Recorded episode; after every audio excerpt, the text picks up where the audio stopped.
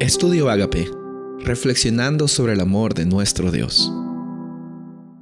El título de hoy es Presuposiciones.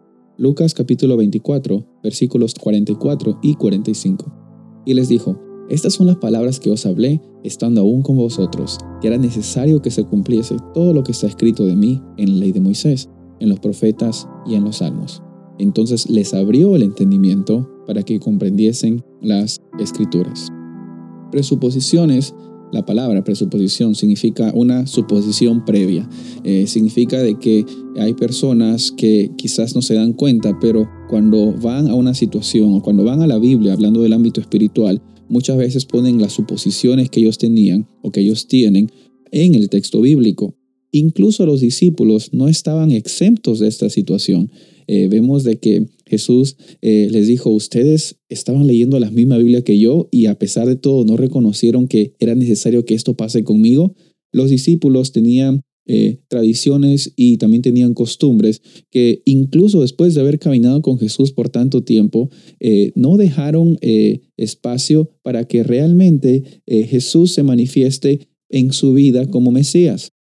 A veces las presuposiciones eh, impiden de que tengamos una relación cercana con Dios. Y tenemos que recordar y ser honestos los unos con los otros. Nadie va a la Biblia diciendo, yo no tengo presuposiciones. Nadie va a estudiar la palabra de Dios diciendo, no, yo soy imparcial y cuando la leo eh, la entiendo, porque en primer lugar están las presuposiciones o están las costumbres que nosotros ponemos cuando o tenemos cuando vamos a la Biblia. Cuando tú vas a la Biblia y la lees, estás condicionado, estás condicionada por eh, lo que es tu cultura, tus experiencias, cómo has vivido.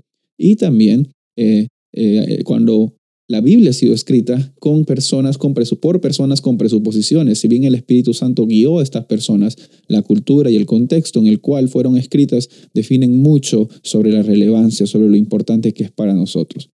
¿Por qué te digo esto?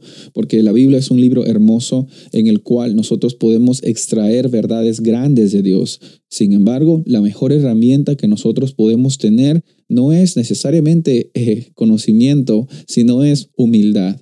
Cuando tú dejas de que el Espíritu Santo abra tu mente, cuando dejas de que Él te guíe en esa eh, travesía que tú tienes en la Biblia, ya no se trata de lo que tú puedes saber y conocer, sino se trata de la experiencia personal que tú puedes recibir por parte de Dios. En la historia que leímos, en el versículo que leímos, eh, encontramos de que Jesús les abrió el entendimiento a los discípulos. Y en esta ocasión, el Espíritu Santo también anhela abrirte el entendimiento cuando vayas a la Biblia pero no puedes pretender que vas sin presuposiciones.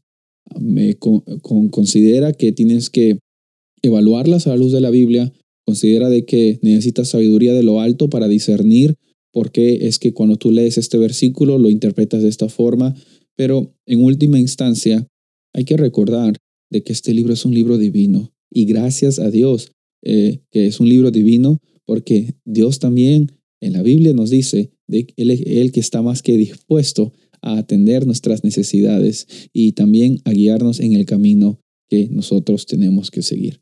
El llamado para hoy es, en primer lugar, reconocer que tú tienes presuposiciones.